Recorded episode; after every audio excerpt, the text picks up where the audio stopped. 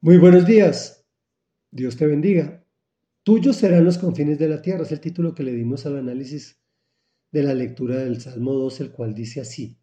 ¿Por qué se sublevan las naciones y en vano conspiran los pueblos? Los reyes de la tierra se rebelan, los gobernantes se confabulan contra el Señor y contra su ungido, y dicen, comillas, hagamos pedazos sus cadenas, librémonos de su yugo. El Señor de los cielos se ríe, el Señor se burla de ellos, en su enojo los reprende, en su furor los intimida y dice, he establecido a mi rey sobre Sión, mi santo monte. Yo proclamaré el decreto del Señor. Tú eres mi hijo, me ha dicho. Hoy mismo te he engendrado, pídeme y como herencia te entregaré las naciones. Tuyos serán los confines de la tierra. Los gobernarás con puño de hierro las harás pedazos como a vasijas de barro. Ustedes, los reyes, sean prudentes. Déjense enseñar, gobernantes de la tierra. Sirvan al Señor con temor, con temblor, ríndale alabanza. Bésenle los pies, no sea que se enoje y sean ustedes destruidos en el camino, pues su ira se inflama de repente. Dichosos los que en él buscan refugio. Comentario. Este salmo nos hace evidente lo caótico de la situación nacional e incluso de la situación a nivel global y además a través de la historia universal, si lo quieres analizar. Pues las naciones se sublevan, los gobernantes conspiran, se rebelan contra el Señor y consideran que las leyes de Dios son restrictivas, por lo tanto malas. Por eso dicen, hagamos pedazos sus cadenas y librémonos de su yugo, se sienten encadenados. Pero esto lo que ha causado es caos y dolor, como ya dijimos. La palabra del Señor nos dice que tomemos su yugo que es ligero y liviano, que el nuestro es trabajoso y cargado, pero hemos hecho todo lo contrario. Por otro lado, este salmo profetiza la venida del Mesías, reconocido como el Hijo con mayúscula Hijo, el Hijo de Dios, quien gobernará todas las naciones. Por eso dice, pídeme y como herencia te entregaré las naciones tuyos serán los confines de la tierra. Aquí hay un versículo que no entendieron los judíos.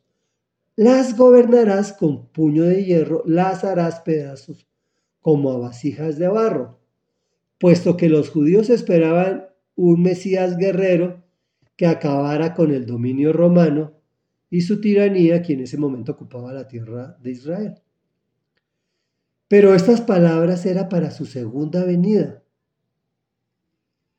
pues ellos no, no entendieron que en la primera venida del Señor el Mesías viene como el Mesías sufriente, que viene a pagar por tus pecados y por los míos.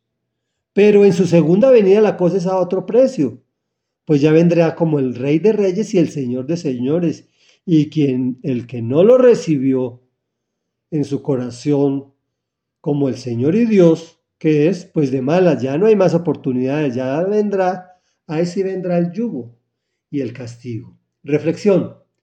Si no quieres tener una vida caótica y además recibir ese yugo y ese castigo que profetiza la palabra, fácil. Recibe al Señor Jesús como tu Señor y tu Dios y vas a tener una vida ordenada y una vida eterna y maravillosa.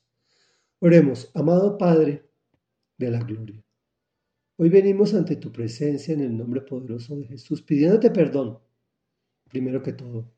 Pues sí es cierto que nos hemos sublevado y hemos conspirado contra ti y hemos pensado que tus palabras son cadenas que nos enyugan, que nos esclavizan, sin entender que son liberadoras. Hoy lo entendemos, Señor. Hoy entendemos que a través del Señor Jesús, quien te pidió como herencia a las naciones, nosotros recibiéndolo en nuestro corazón, con temor y con temblor, besándole sus pies no por temor, sino por amor, por agradecimiento, porque nos agrada estar a sus pies, porque sabemos que a sus pies estamos en lo alto de lo más alto, encontramos que seremos dichosos, porque en Él hemos buscado refugio. Gracias Dios, gracias por ese Mesías sufriente que pagó por nuestros pecados, y gracias por ese Mesías que vendrá eh, a, tomar cuentas de quien no lo recibió. Gracias Señor porque nosotros que sí lo recibimos, lo reconocemos como nuestro Señor y nuestro Dios. Amén y amén.